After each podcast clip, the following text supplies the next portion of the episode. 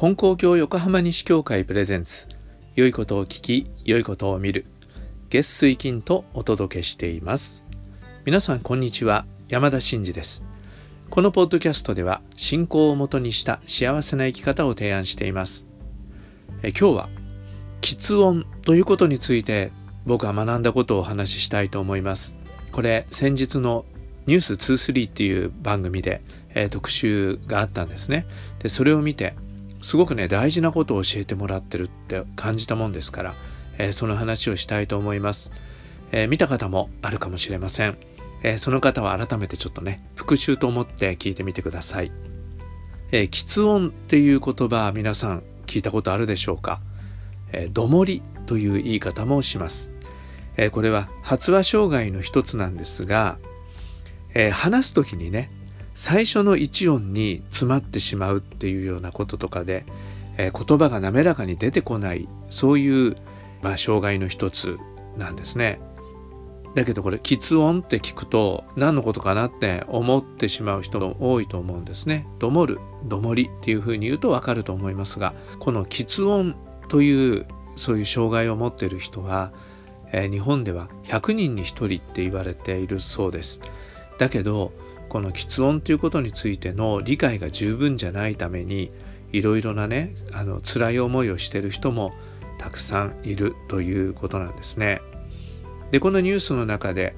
あの当事者の方たちが何人か出てきて話をしてくれました。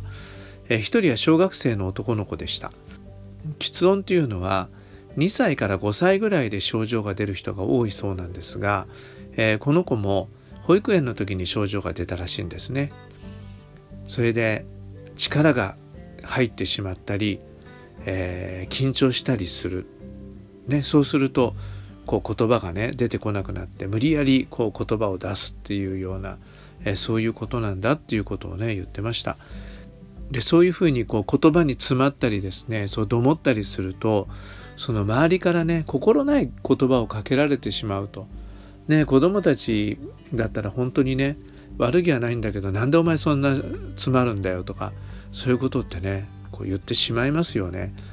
うん、だけどそれが本人はねとっても辛い。それでその子はこんなこと言いました。区別やバカにしないで一緒に友達として遊んでほしいんだ。っていうね。でもこれ当たり前のことですよね子供としたらね。だから理解が必要なんだっていうことだと思います。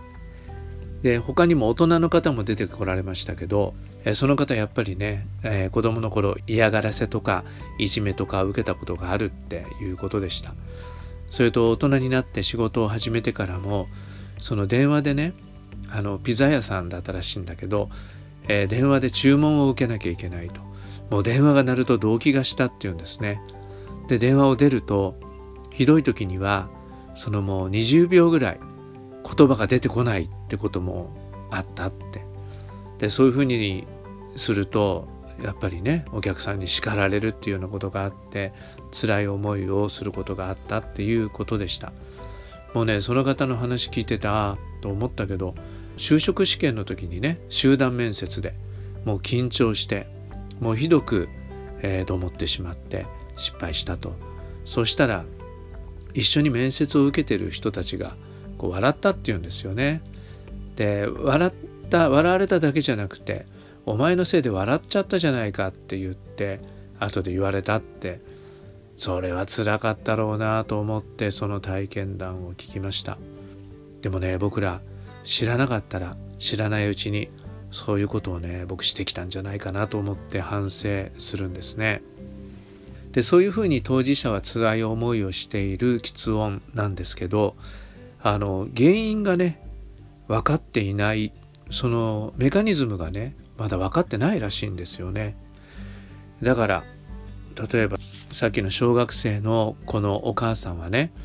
もうこの子自身がこの吃音を自分の体の一部として過ごしていけたらと思っているって。堂々と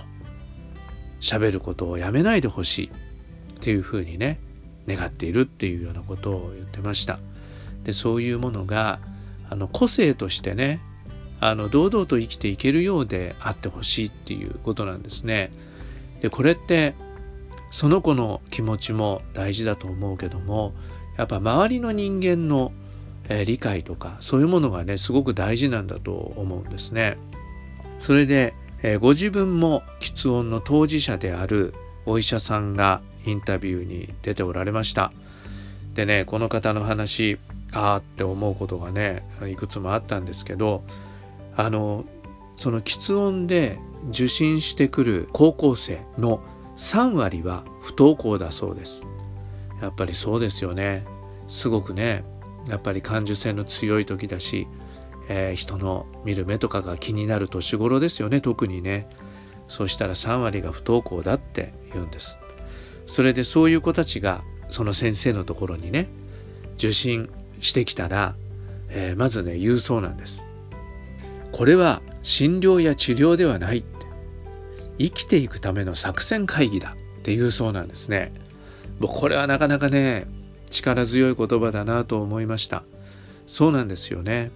自分がそういうものを持っている。もちろん喫音だけじゃなくてみんなそれぞれにいろいろなものを抱えて生きてるわけだけどそれがもちろんね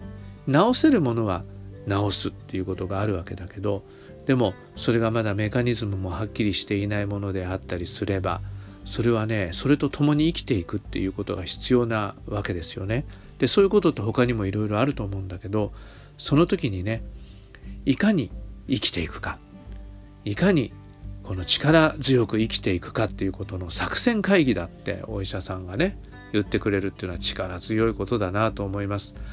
ね、具体的にどういうことなのかっていうのはいろんなことがあるんだと思うんだけど例えばこれもその一つだと思うんですけどさっき言った小学生の子のお母さんは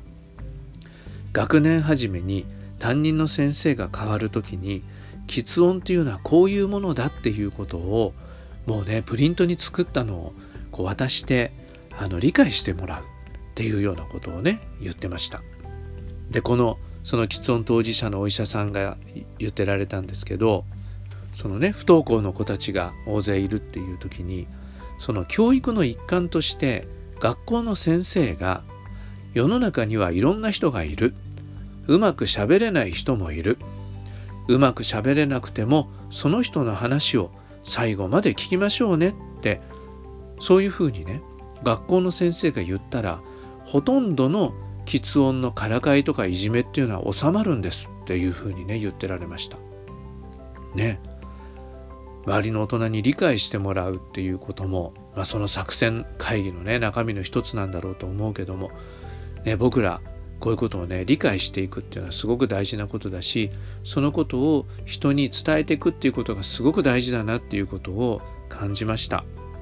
それでねこの先生が言ってられたことで素晴らしいなと思ったのが喫音の人の支援っていうのは簡単なんですって言われるんですね。でそれは何かって言ったら待つことなんです。待つことなんですって言うんです。だからその人が話すのに時間がかかる話し始めるのに時間がかかる時に待つ待ってあげるっていうことがもうその支援なんだその時にねこの先生こう言われたんです待つということは本人の存在を認めることと思ってほしい。だから待つっていうのはね何が言いたいんだろうってそのコミュニケーションのために待つっていうことなんだけどでもそれはその人のペースを大事にする。その人がこう思っていること言いたいことを大事に思ってあげるっていうことでその人の存在を認めるという実はそういう大きな意味のあることなんだということを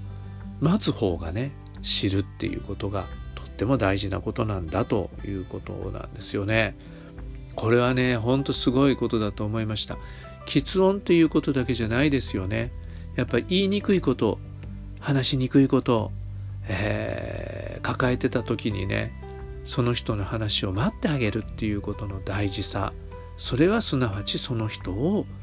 認めてあげるっていうこと受け止めてあげるっていうことになっていくんだっていうことなんですね。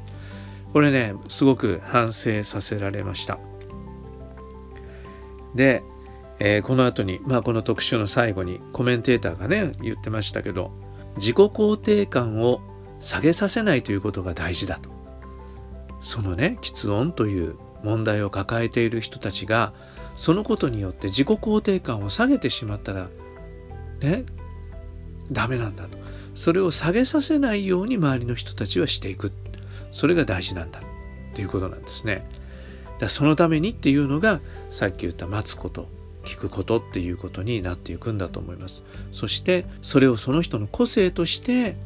認めていくっていうこと。でそれは周りの人間ができていったら本人たちはねもっと生きやすくなる。生きづらさを減らしていくことができるということになるんだと思いました。で僕はこの話を聞いて一つにはね待つことで聞くことで本人の存在を認めるっていうこととそれと自己肯定感を下げさせないっていうことこの2つのことについて思ったんですけどあ金光教の教祖様のなさったことっていうのはそういうことだったんじゃないかなって思ったんです。でこれは他の宗教でもやっぱりね立派な信仰者っていうのはそういうものを持ってられたんじゃないかなって思うんですね。で金光教のね教祖様の場合いろんな問題を抱えていたりいろんな社会の価値観の中で押しつぶされそうになっている人たちが来た時にまずねその人たちのことを聞いて受け止めてその人たちの存在っていうものを丸ごと認めてあげたっていうことがあったんだと思うんです。そしていやいやそんなことないよ。あなたたちは神様の氏子なんだから。胸を張って生きていこうよ。あなたたちの持ってるものは人が何と言おうとみんな素晴らしいものなんだよっていうことを伝え続けてくださったんだと思うんですよね。この2つの態度僕はすごく大事なことだと思って聞かせてもらいました。はい。えっ、ー、とねなんかこんなこと言うと変なんだけどあのこのポッドキャストやっていてあの題名で神様とか金光様とかって入ってると再生数が比較的多いんですよね。だけど社会的な問題とかが題名になってると再生数が少ない傾向があって僕はねそれがちょっと残念なんですけどでも社会の問題とかっていうのはやっぱり信仰と本当に結びついているものだと思うし社会のいろんな問題から私たちが信仰的にね学んでいく必要のあることっていうのはたくさんあると思ってそういうお話も折々させてもらっています、えー、今日は皆さん聞いてくださってありがとうございましたそれでは今日も神様と一緒に素晴らしい一日に次回の配信もお聴きください。